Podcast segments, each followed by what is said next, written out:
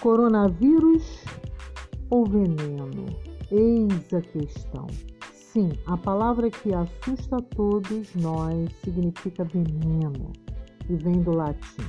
Sim, a palavra vírus significa veneno.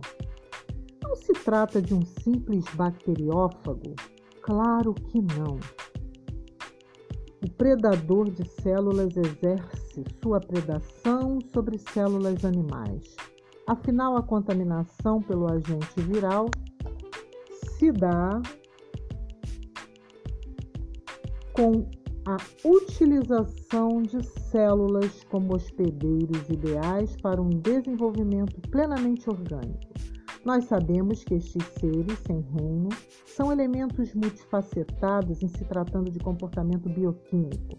Por exemplo, o HIV assume atividade reprodutiva, portanto orgânica, somente quando cai na corrente sanguínea de um indivíduo e inicia o famoso parasitismo das células de defesa do sistema imunológico, o que se torna algo perigoso. A vítima fica vulnerável a outros agentes infecciosos que darão cabo da existência deste hospedeiro. Os linfócitos são células de defesa do organismo e são justamente elas que serão molestadas pelo HIV.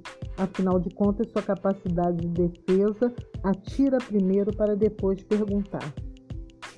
E o HIV tem sede de proliferação, já que seu material genético, o RNA viral, necessita do DNA celular animal para completar seu ciclo dantes mineralizado.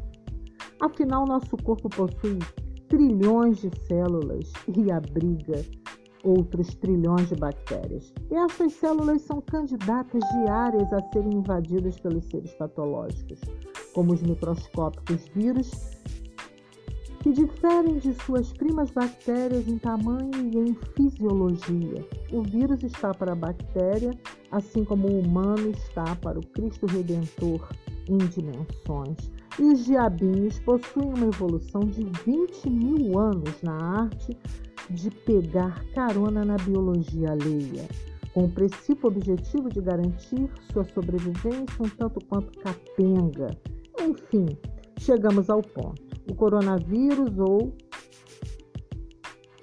nosso maior inimigo atual não é nem um pouco amistoso mas se encaixa nos padrões de contaminação supracitados como qualquer outro virótico e pode se tornar uma arma quando manipulado pelo mestre dos lucros, o homem capitalista. O capitalismo já tem vida própria concorre com os demais micro-organismos na corrida pela sobrevivência. Basta lembrar o episódio com o uso excessivo de antibióticos em ração para gados que a princípio foi utilizado como tratamento e a posteriori foi largamente aplicado para acelerar o crescimento e obter larga produção. Tal prática totalmente usurária gerou mais doenças e mais mortes, perfazendo o ciclo da resistência de bactérias ao fármaco. O que gera também mais doenças e mais mortes é o marketing feito e refeito sobre as pestes que assolam o mundo, dependendo do quadro político e social. Tais campanhas poderão ser menos ou mais alarmistas em relação ao dano real, especialmente em tempos